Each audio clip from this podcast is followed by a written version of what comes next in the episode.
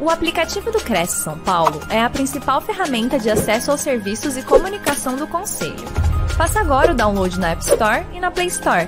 E siga nossas redes sociais no Facebook e Instagram. Vamos lá, iniciando esse tema, né, que é sempre tão pertinente, é, nós vamos explicar aqui hoje, de maneira bem clara, o nexo de causalidade. Então, uma maneira que facilita bastante entender de quem é a responsabilidade de uma reparação de danos, né, é, na locação, enfim, da manutenção de alguma manutenção ali na locação, é observar o nexo de causalidade. E eu vou deixar isso bem claro aqui, trazendo exemplos práticos, porque trazendo exemplos práticos sempre fica mais fácil né, de entendermos, de captarmos melhor como é que funciona a nossa legislação.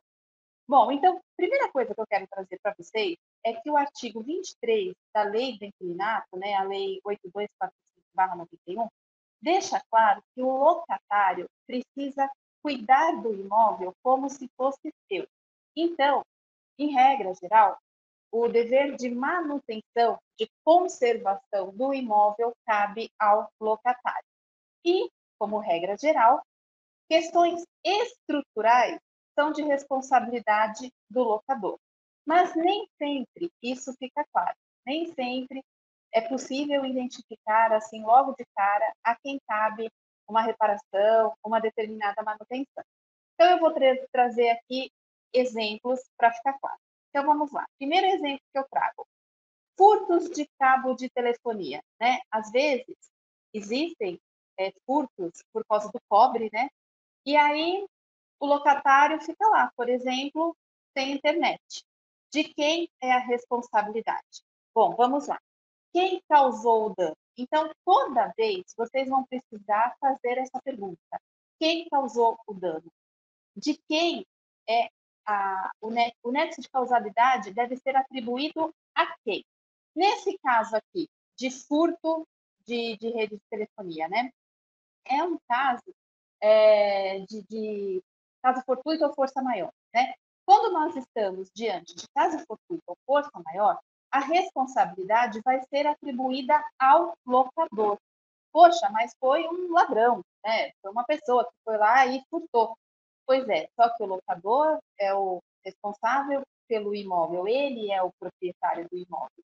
Então, nessa situação de caso fortuito ou força maior, a responsabilidade pela reparação vai caber ao locador, mesmo é, sendo um terceiro né, que, que originou aí o problema.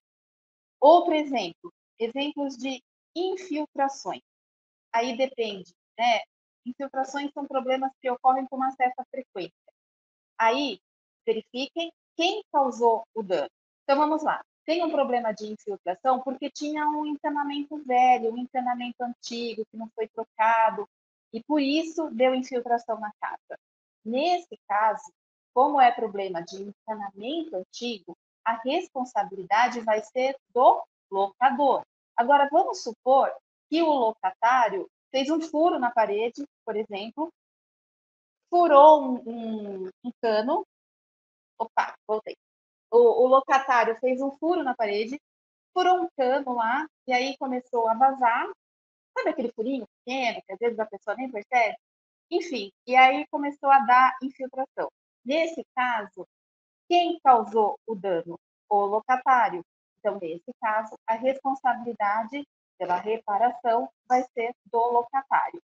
Então, vocês percebem que é sempre importante identificar o nexo de causalidade? É sempre importante perceber, identificar quem causou o dano?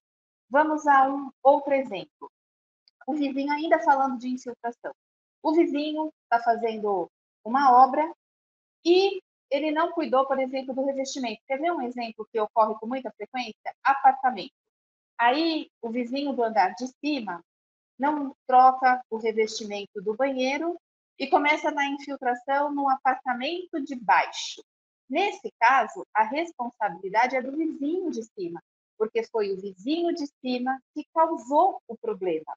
Então, nesse caso, a responsabilidade não vai ser nem do locador e nem do locatário, vai ser do vizinho do andar de cima. vizinho do andar de cima, é que vai precisar é, reparar os problemas da infiltração no andar de baixo. Então, olha só, nem sempre a responsabilidade vai caber somente ao locador ou ao locatário. Pode ser que caiba a um terceiro também, como nesse exemplo aqui que eu acabei de dar. E que, olha, não é difícil acontecer, não. Problemas de apartamentos, do vizinho de cima, com o vizinho de baixo, olha, acontece com uma certa frequência. Então, novamente, frisamos é, que é preciso identificar quem causou o dano, né? A quem devemos atribuir o nexo de causalidade. Então, nesse exemplo aqui do nosso vizinho do andar de cima, ele acaba ficando responsável. Bom, vamos falar aqui de uma questão também de tomada é, que, por causa de uso de tomada errada, queima equipamento. Então, a tomada era 220, o locatário ligou um equipamento lá, por exemplo, uma máquina de lavar, e danificou. De quem é a responsabilidade? Aí, aqui, nós vamos entrar na questão do termo de vistoria. Em toda locação, nós orientamos fortemente que se faça um laudo de vistoria detalhado. E a questão das tomadas, preferencialmente, devem constar também nesse laudo de vistoria. Então, deve constar lá que a tomada da cozinha, não sei o quê, é 220 ou é 110. Se for possível, colocar até mesmo uma identificação nas tomadas, sabe? Então, coloca lá uma etiquetinha. Essa tomada é 110, essa tomada é 220, enfim. Então, se tem essa identificação seja com uma etiquetinha direto nas tomadas ali do, do ambiente, né, daquele imóvel, ou se está tudo discriminado no laudo de vistoria e o locatário utiliza a tomada de forma errada, liga um equipamento na tomada 210, por exemplo, e esse equipamento tem que queimar, daí a responsabilidade vai ser do locatário. Mas, se não houver nenhuma identificação, se não tiver descrito nada, no, no laudo de vistoria, aí já é possível atribuir a responsabilidade ao locador. Bom, vamos falar também de uma questão aqui de chuva, né? A chuva inunda o prédio, alaga toda a garagem lá do prédio e o locatário tem o seu veículo danificado e além de danificar o seu veículo, também danificou o próprio o próprio imóvel, né? Ali a vaga de garagem é, precisa ser manutenida, precisa de uma pintura, precisa de uma limpeza, ficou cheio de barro ali, enfim. A quem se atribui a responsabilidade? Bom, nesse caso, nós vamos estar diante de um fenômeno da natureza, né? Caso fortuito ou força maior. E, nesse exemplo aqui, é, que inundou lá a garagem do prédio, cada um vai arcar com o seu prejuízo. Então, o locatário fica responsável pelos prejuízos do seu veículo e o locador fica responsável pelos prejuízos é, referentes à vaga de garagem. Então, olha só que interessante. Eu estou trazendo casos aqui que eu escolhi assim a dedo mesmo, para mostrar para vocês que nem sempre é fácil atribuir a responsabilidade direta para um ou para outro, né? É, pode se atribuir a responsabilidade a um terceiro, pode se atribuir também é, responsabilidades divididas, como nesse exemplo aqui, que cada um fica responsável pelo seu prejuízo. Então, nesse exemplo de chuvas que inundaram ali o prédio, né, que alagaram a vaga de garagem ali, e cada um vai ter que arcar com o seu prejuízo, é justo, né? Porque ninguém deu causa a, a esse prejuízo. É um fenômeno da natureza. Só que o locador ele fica responsável pelos prejuízos referentes ao imóvel. Como, por exemplo, eu dei aquele, eu trouxe, né, como exemplo a questão do furto de cabos de telefonia. Então, a responsabilidade vai ser do locador. Por quê? Porque isso tem a ver com o imóvel. Agora, o veículo do locatário foge da responsabilidade do locador. Aí, o locatário, nesse caso, acaba ficando responsável por é, reparar aí os danos do seu veículo. Bom, vamos trazer um outro exemplo aqui. Limpeza de vidros da fachada de condomínio. Né? A quem cabe essa responsabilidade? limpeza é conservação. Lembra que no começo da live eu expliquei que, via de regra, é, limpeza, conservação cabe ao locatário, porque ele deve cuidar do imóvel como se fosse seu. Se ele deve cuidar do imóvel como se fosse seu, então ele tem que se responsabilizar pela limpeza, pela conservação do imóvel. E limpeza de fachada de vidro cabe sim ao locatário. Aí tem pessoas que confundem e falam: ah, mas limpeza de fachada de vidro não se equipara à pintura da fachada do, do condomínio? Não, são coisas diferentes. Pintura é uma questão estrutural. Aí a responsabilidade vai caber ao locador. Mas a limpeza dos vidros, aí a gente está falando de limpeza mesmo, de conservação. Então, essa responsabilidade será atribuída ao locatário. Bom, dedetização, né? Vamos supor que tem uma infestação de baratas, de cupins, ou até mesmo de rato, Ave Maria, mas pode acontecer, né? A quem cabe a responsabilidade? Bom, nós vamos ter que entender a situação. Então, sempre vai ser preciso entender a situação, a origem da causa. Quem deu origem ao problema? Nesse caso aqui, vamos supor que o imóvel acabou de ser alugado e aparece lá uma infestação de cupim. Nesse caso, o locatário tem culpa? Ele acabou de mudar e aí ele percebe que batente da porta está dando problema, por exemplo, móveis, de repente tem guarda-roupa embutido lá no, no, quarto e ele começa a observar que está dando problemas de cupim. Só que ele acabou de entrar como que ele teria que fazer a manutenção, como que a responsabilidade da dedetização seria dele, né? Se ele não teve nem tempo hábil para isso. Então, é preciso identificar. Nesse caso, a responsabilidade vai ser do locador, porque o locador é que não fez essa manutenção, essa dedetização no imóvel, e o locatário já pegou o imóvel com esse problema. Agora, vamos supor que o locatário está morando lá já há um tempo, vamos supor, dois anos, e aí começa a ter problemas de infestação ou de baratas, ou de cupins, enfim. Enfim, nesse caso, a responsabilidade vai ser do locatário, tá? Então, é, sempre, friso aqui, verificar o nexo de causalidade.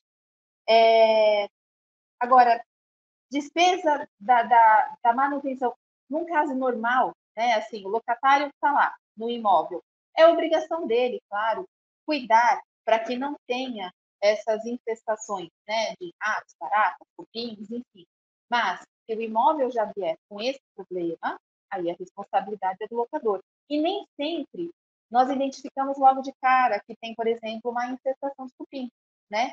Nem sempre é possível é, identificar que já existia essa infestação.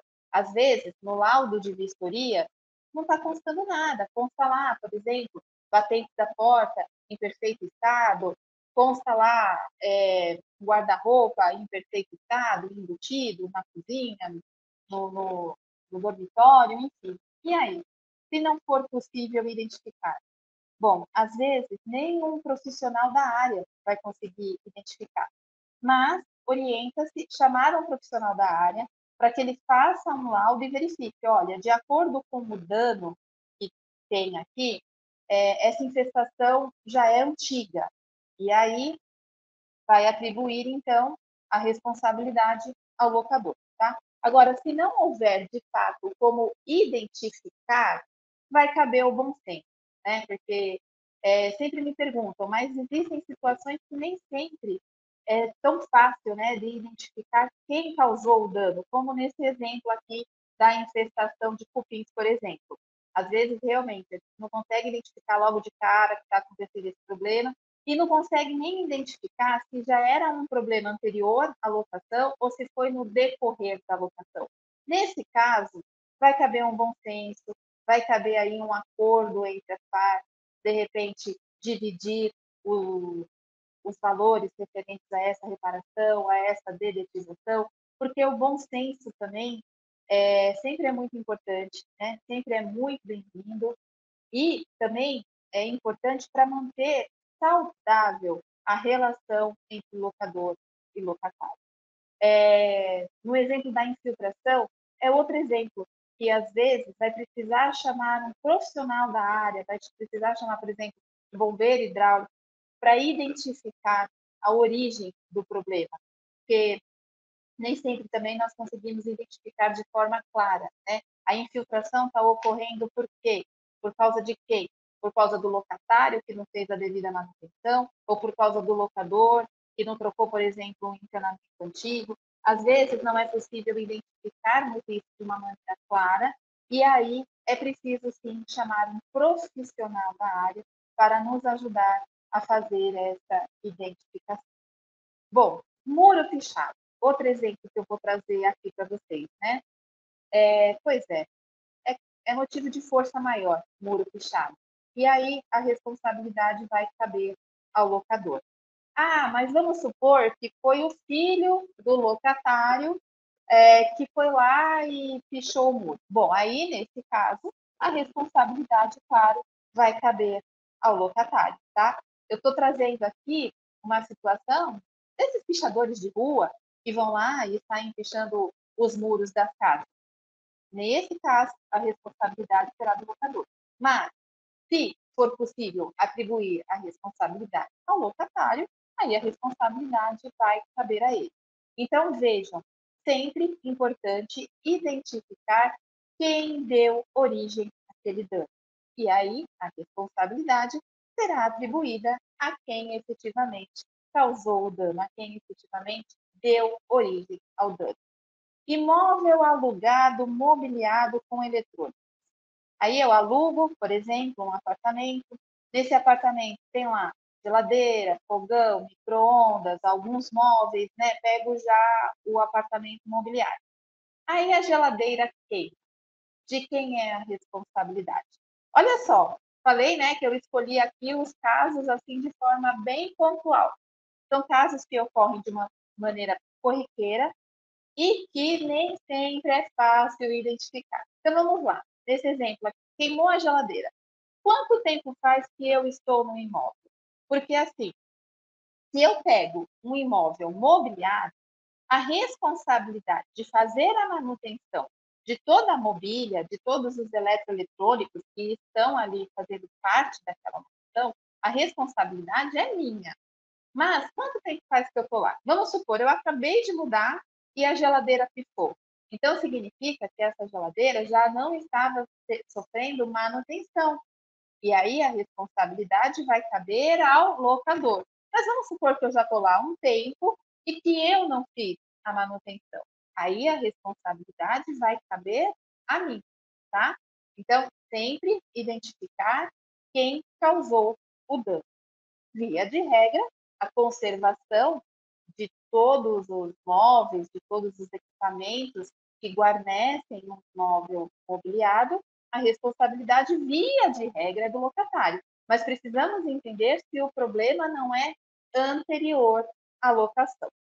Bom, ou, por exemplo, ladrão invadiu o imóvel e danificou o portão, por exemplo.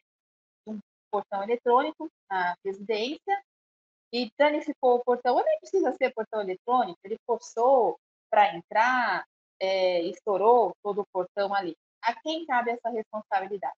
Veja só, nesse caso, estamos diante de um caso fortuito. Já trouxe outros exemplos aqui para vocês, né? Quando estivermos diante de força maior ou caso, é, caso fortuito ou força maior, aí a responsabilidade será atribuída ao locador. Então, no caso do ladrão que invadiu o imóvel, o portão, vai caber ao locador reparar os danos desse portão. Ar-condicionado com problema. Outra questão que, gente, olha, dia sim, dia não, a gente se repara com esse problema, né? Então, ar-condicionado com problemas. O ar não gela, não funciona, está pingando, enfim. A quem cabe a responsabilidade pela manutenção? Novamente, depende. O ar-condicionado deu problema no decorrer da locação, Era o locatário que tinha que fazer a manutenção desse ar-condicionado? Aí a responsabilidade vai caber ao locatário. Mas, se o ar-condicionado já apresentava problemas antes, se o imóvel foi locado com o ar-condicionado ali sem uma manutenção adequada, daí a responsabilidade será do locador. E aí vocês podem perguntar: meu Deus, nem sempre a gente vai conseguir identificar, né? Às vezes eu vou me deparar com situações que eu realmente não consigo identificar a origem do problema, se foi antes, se foi durante a locação. E o laudo de vistoria também não fala nada, o laudo de vistoria é silente quanto a essa questão pontual que está ocorrendo ali nessa manutenção. Aí, novamente, é, uma mediação, uma conciliação é muito bem-vinda. De novo, usar o bom senso, gente, é importante. Bom, então, o que eu trago para vocês aqui é sempre verificar o nexo de causalidade, é verificar a quem é possível atribuir essa responsabilidade. A responsabilidade pode ser do locador, do locatário, de um terceiro, né? Como no caso de um vizinho que está fazendo uma obra e danifica o imóvel por conta da obra, a responsabilidade vai ser do vizinho. O exemplo que eu trouxe, né, do apartamento de cima, que não fez é, a manutenção adequada no banheiro, e aí começou a dar vazamento no, no apartamento de baixo, responsabilidade vai ser também do vizinho. Quando estivermos diante de caso fortuito ou força maior, a responsabilidade será do locador. Ah, mas as partes podem, de repente, fazer um acordo nesse sentido também? É, de repente, as partes podem dividir o prejuízo? Pode. Um acordo, uma conciliação é sempre bem-vinda, tá? Via de regra, a responsabilidade, né, exemplos aqui que eu trouxe, casos de caso fortuito ou força maior, será do locador. Mas as partes podem compor um acordo nesse sentido? Podem, não é proibido que se faça isso, tá? O bom senso, ele é sempre muito bem-vindo, né? É, chamamos também a atenção aqui ao fato da importância de um laudo de vistoria muito bem elaborado, muito criterioso, pegando a questão, é, por exemplo, das tomadas, identificação das tomadas, detalhes mesmo, gente. O laudo de vistoria tem que ser detalhado, tem que ir ali, sabe, nas entrelinhas, não pode fazer aquele laudo de vistoria superficial. Por isso, chamamos aqui, aproveitamos, né, para chamar a chamar a atenção a importância dos laudos de vistoria, aqueles laudos bem criteriosos, bem detalhados. Agora, não tem um laudo de vistoria muito bem feito, ou simplesmente o laudo de vistoria existe. Bom, como eu disse, às vezes nós vamos estar diante de situações que não vai ser possível identificar de quem é a responsabilidade. Se não for possível identificar que a responsabilidade é do locatário, aí, via de regra, a responsabilidade, então, terá que ser atribuída ao locador, tá? Muitas pessoas também me perguntam, quer ver? Uma dúvida que ocorre com muita frequência. Pintura do imóvel. Eu sou obrigada a entregar o imóvel pintado, porque normalmente no contrato de locação consta, né? entregar o imóvel no mesmo estado em que foi recebido. Pois é, isso gera, assim, muita discussão. Desgastes naturais são responsabilidade do locador, tá? Então, por exemplo, uma dobradiça solta, é, desgaste de pintura, é, estofado, tem um sofá lá no imóvel e esse estofado começa, por exemplo, a ficar desbotado, é, isso é desgaste natural. Desgaste natural deve ser atribuído ao locatário, tá? E aí, quando se fala de pintura, poxa, eu peguei o imóvel e não danifiquei a pintura. Essa pintura sofreu apenas um desgaste natural. Eu sou obrigada a entregar um imóvel devidamente pintado? Vamos ver o contrato. Se no contrato estiver estipulando que tem que entregar sim com pintura nova, então vai valer o que está no contrato. Mas o que nós orientamos é que conste no contrato que os desgastes naturais não serão de responsabilidade do locatário e fazer essa observação com relação à pintura do imóvel também. Então, em uma locação, é preciso observar sempre, claro, a legislação, a quem deve é, ser atribuída aquela responsabilidade, né? Quem causou o dano, a quem deve ser atribuído o nexo de causalidade.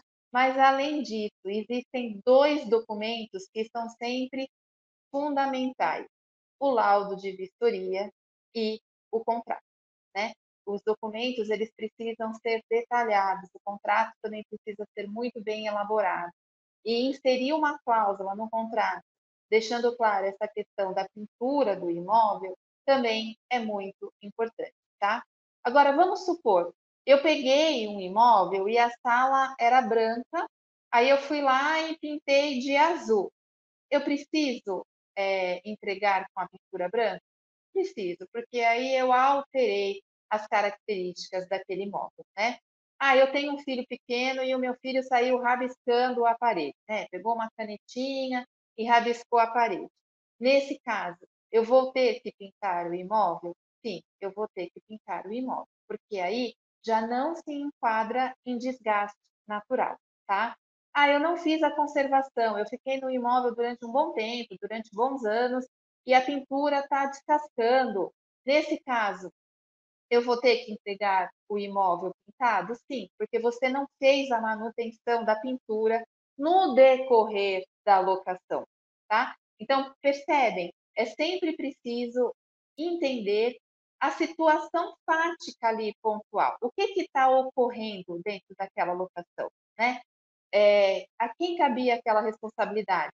O locatário deveria ter feito a manutenção e não fez? Então, a responsabilidade vai ser dele, tá? Ah, é uma responsabilidade que cabe ao locador, um problema, um problema estrutural, por exemplo, sei lá, telhado. Aí a responsabilidade vai caber ao locador. Então, é sempre muito importante entendermos a quem cabe a responsabilidade e entender uh, os detalhes daquela situação, os detalhes daquele problema, entendermos efetivamente o problema, para entendermos como resolver. Bom, uh, em, em, em, de forma geral, era isso que eu tinha para trazer para vocês. Trouxe aqui uns 10 exemplos, que eu achei um bom número, para discutirmos é, essa questão de nexo de causalidade, de caso fortuito, de força maior, de quando não é possível identificarmos quem é, causou o dano, como agir nessas situações. Espero ter esclarecido de uma forma geral como identificar o problema e como resolver.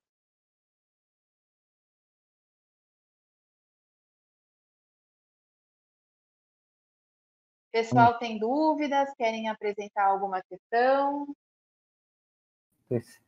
Ah, agora eu entrei em cena aqui.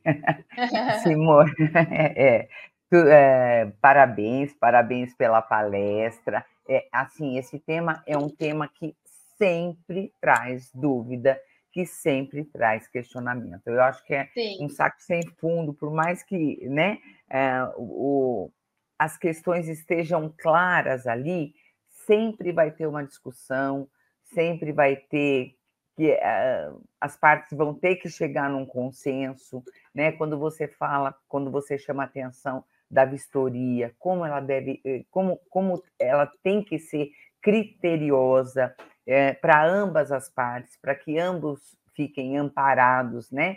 Então eu acho isso muito importante.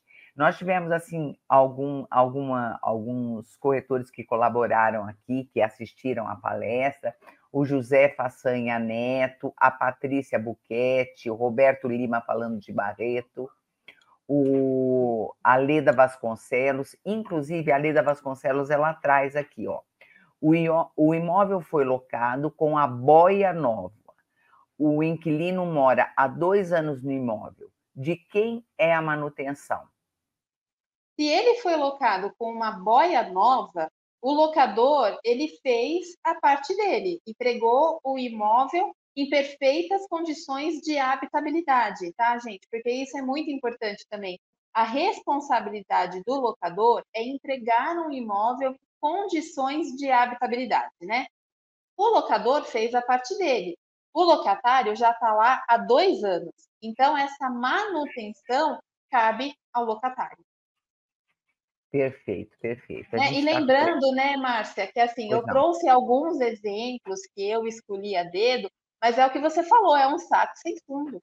Nós vamos ter aqui inúmeras outras situações. Seria impossível eu tentar abraçar né, todas as situações possíveis. Então, eu trouxe exemplos escolhidos a dedo para ajudar a identificar o nexo de causalidade e atribuir, então, a responsabilidade a quem de direito. Mas que nós vamos ter inúmeras, mas inúmeras outras situações no dia a dia, ah, isso com certeza.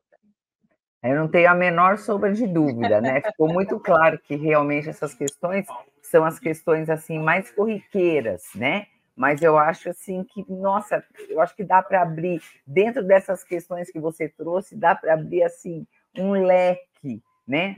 Para cada uma delas. Realmente, é, cada uma vai ter uma peculiaridade, né? Exatamente, Márcia. Mas em cima desses exemplos que eu trouxe, dá para começar a fazer raciocínios de como agir em outras Sim. situações, né? Você pega ali o fio da meada, você pega o raciocínio lógico, essa questão do nexo de causalidade e consegue atribuir, consegue fazer uma análise de um outro caso.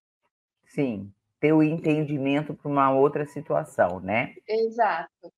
Nós estamos aqui também com a presença da nossa delegada regional de Praia Grande, a Luciana Viana, e ela traz também alguns questionamentos, né? Qual a obrigação do corretor de imóveis na vistoria de saída? Caso o locatário não cumpra com a entrega de como recebeu, qual a responsabilidade do corretor de imóveis nessa situação? Bom, é, o corretor de imóveis ele precisa é, tomar o cuidado com o laudo de vistoria na entrada e na saída, né? Por quê? É, ela até, resposta... perdão, deixa eu falar uma coisa, ela até completa depois. É obrigação do corretor de imóveis a entrega do laudo de conformidade no final da locação? Ela amarra pois com essa questão. É, quando nós temos uma administradora, aí a administradora ela tem esse papel, sim, né, de, de orientar as partes e de fazer o trabalho completo. Pelo menos esse é o meu entendimento. Quando nós temos um contrato entre particulares, locador e locatário, é claro, né, é, essa responsabilidade não, não será atribuída. O, loca, o, o, o corretor de imóveis, ele precisa, sim, fazer um laudo de vistoria detalhado, criterioso, tanto na entrada quanto na saída do imóvel. Para quê? Para poder identificar ali conformidades é, ou não, né, com relação ao estado do imóvel. O corretor, ele se responsabiliza civilmente, criminalmente, né, pelas transações imobiliárias que ele assessora ali. E nessas transações imobiliárias, cabe também os contratos de locação. Então, o corretor de imóveis precisa, sim, é, fazer. Agora, se as partes assim não o fizerem, mesmo com a orientação do corretor de imóveis, aí é uma outra situação. Só que o que eu oriento é que o corretor de imóveis, então, deixe isso esclarecido, faça um documento dizendo, olha, precisa fazer a vistoria, né, de saída para verificar ali as conformidades ou não, enfim. Se as partes não fizerem, ah, o locatário não, não quer fazer, o locador não, também não quer fazer, quer pegar a chave, já quer entregar para um outro, já tem uma outra pessoa interessada, ah, não dá tempo de marcar uma data para fazer essa vistoria, não sei o quê.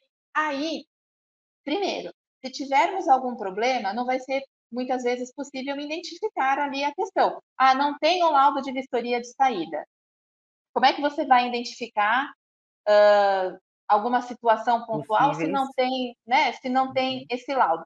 Só que o corretor, ele tem que estar assegurado. Então, o que que eu oriento? Faça uma notificação para as partes informando que as partes foram orientadas a fazer esse laudo e que elas é que não o fizeram e que, portanto, o corretor não terá responsabilidade, tá? É, então, trocas de e-mails, até mesmo envio de notificação é, extrajudicial, deixa tudo isso muito bem documentado, porque assim, corretor também não tem como pegar na mão do locador ou do locatário e forçar que eles compareçam lá no imóvel em data agendada, tal, para fazer essa vistoria, né? O correto, lógico, é que se faça, porque é uma garantia, inclusive, para o locador e para o locatário.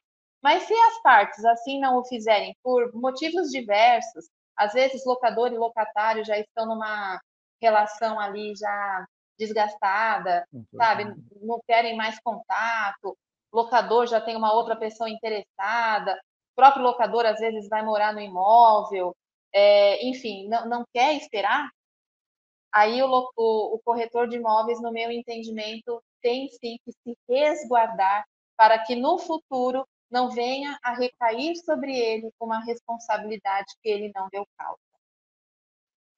Nossa, é, eu achei assim muito interessante essa pergunta, né? É, realmente a responsabilidade do corretor, porque como você falou, às, vezes a, a, gente sabe, né? Às vezes o corretor está lá imbuído daquela situação, daquela locação, aí ele faz a locação e acaba.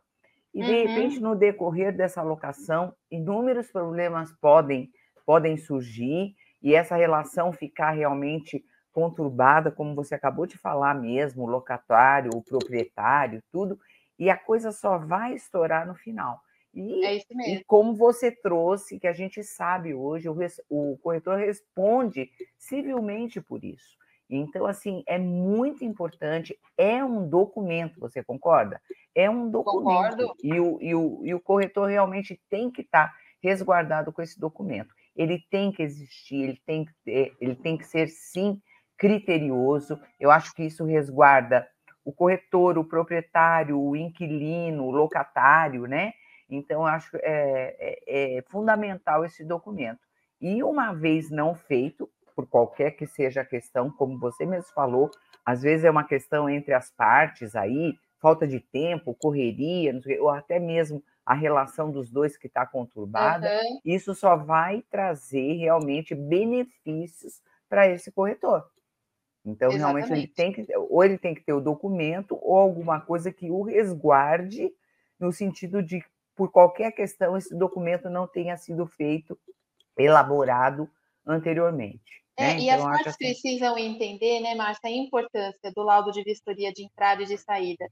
Uma cliente uhum. minha, eu analisei o, um contrato de locação para uma cliente minha, tinha uma administradora, enfim, mas ela pediu para eu ler né, o contrato. E aí veio junto o laudo de vistoria. Gente, que laudo maravilhoso. O laudo de vistoria era mais complexo do que o contrato. Eu falei, nossa, que maravilha isso aqui. Que bom que sempre fosse assim, né? Uhum. E aí ela comentou comigo, ela falou, nossa, é, eles abriram torneira e ficavam deixando a torneira escorrer durante um tempo, chuveiro, tudo. É normal isso acontecer? Falei, olha, essa administradora aí está de parabéns, né? Esse corretor que acompanhou esse laudo de vistoria está de parabéns. Aí ela falou, ah, eu estava morrendo de pressa. E ele estava lá no laudo de, né, fazendo o laudo de vistoria, acompanhando. Falei, pois é, mas é, é melhor se fazer com cautela, é melhor se perder algumas horas ali que seja, do que ter problemas futuros. E problemas que às vezes você não consegue identificar quem deve ser atribuída a responsabilidade. Então, a importância do contrato e do laudo de vistoria que não pode deixar de, de, de ser trazida né, é, para vocês, para que todos verifiquem sempre. A documentação também que, que deve ser observada né, em uma locação. A documentação Muitas vezes, uma situação vai ser resolvida através de cláusulas contratuais Sim. ou através do laudo de vistoria. Né? Nesses casos de manutenção, o laudo de vistoria é imprescindível. Perfeito, perfeito. O Roberto Lima está questionando: nos contratos de locação, tem que ter duas testemunhas que subscrevem? Então, essa situação ela é bem é, discutida, né? A legislação entende que contrato de locação não precisa é, de testemunhas, que ele já seria um título executivo extrajudicial. Eu oriento a sempre colher as assinaturas, porque, gente, o que abunda não prejudica. Então, se for possível pegar as assinaturas das testemunhas, melhor. Mas existe sim o um entendimento que contrato de locação dispensa a assinatura das testemunhas. Mas, para que não ocorram é, discussões futuras desnecessárias, se for possível já pegar a assinatura, gente, não tem o menor problema. Até mesmo nos contratos eletrônicos, né? Hoje em dia nós utilizamos muito contrato eletrônico, né? Contratos assinados eletronicamente. Teve uma alteração no artigo, acho que é o artigo 784 do CPC, que trata de títulos executivos extrajudiciais, e essa alteração diz que os contratos eletrônicos também dispensam as assinaturas das testemunhas. Mas, se for possível pegar as assinaturas, já pegue, porque aí você não vai precisar passar por essa discussão lá na frente. É, a lei fala que pode dispensar? Fala. Ok. Mas se puder pegar, uhum. não tem problema também. Não vai prejudicar, né? O que abunda não prejudica. Uhum. Com certeza. O João Magro Ventura também falando aqui conosco de, de São Paulo. Ele fala que gostaria de saber sobre a responsabilidade do corretor na intermediação do aluguel. Então, não entendi ao certo a pergunta. Eu também não, não entendi. Seria bom se ele estiver aí nos ouvindo, de repente ele esclarecer melhor. Eu também já tinha lido aqui, não ficou claro, olha. É, o Roberto Lima está agradecendo seus esclarecimentos. Imagina, eu que João... agradeço, Roberto. Mas o João Magro aqui gostaria de saber sobre a responsabilidade do corretor na intermediação do aluguel. Realmente, João, é, não está clara a sua pergunta. Se você puder aí num tempo hábil é, poder esclarecer, é, poder solicitar assim um maior esclarecimento da tua dúvida, a gente a gente até passa. Também é importante é, deixar aqui os contatos da nossa palestrante ficam aí disponibilizados aí na tela. Então, qualquer dúvida, caso ele queira posteriormente entrar em contato, Sim. esclarecer aí, né, é, essa questão com a Simone, ele vai poder ficar à vontade, né? Eu acho Sim, que é fiquem isso, à Simone. vontade. Alguma uhum. dúvida que não pôde ser tirada hoje, ou alguma. É, tem gente que vai assistir a essa live só depois, aí Certeza. de repente surge uma dúvida, pode entrar em contato sim. Perfeito, perfeito. Antes da gente finalizar, Simone, eu passo você para suas considerações finais. Fica aí o seu momento de agradecimento, alguma mensagem que você queira deixar. Bom, quero agradecer primeiramente ao CRES pela oportunidade, parabenizar pelo trabalho realizado, porque todos os dias nós temos assim muita informação, são lives, são palestras presenciais, né? A gente nem consegue acompanhar tudo de tanta entrega que vocês fazem. E é um trabalho muito importante, porque nós estamos lidando com o patrimônio das pessoas, né? É, imóvel é patrimônio, então, assim, é uma responsabilidade muito grande que nós, operadores da área, temos. Temos, é, seja como advogados, como corretores, como administradores de imóveis, enfim. Então, eu quero agradecer a oportunidade, me colocar à disposição e parabenizar vocês por esse trabalho maravilhoso que vocês fazem, é, de levar tanta informação, não só informação técnica imobiliária, mas também sobre é, PNL, por exemplo, programação neurolinguística. Vocês trazem tantos outros assuntos, marketing, né, para corretores, tantos outros assuntos e é, é, isso, gente. Trabalhar na área imobiliária não é fácil. A gente precisa saber de tudo um pouco, né? Precisa saber de marketing, de técnicas de venda, de comportamentos, toda a parte técnica, jurídica, não é fácil.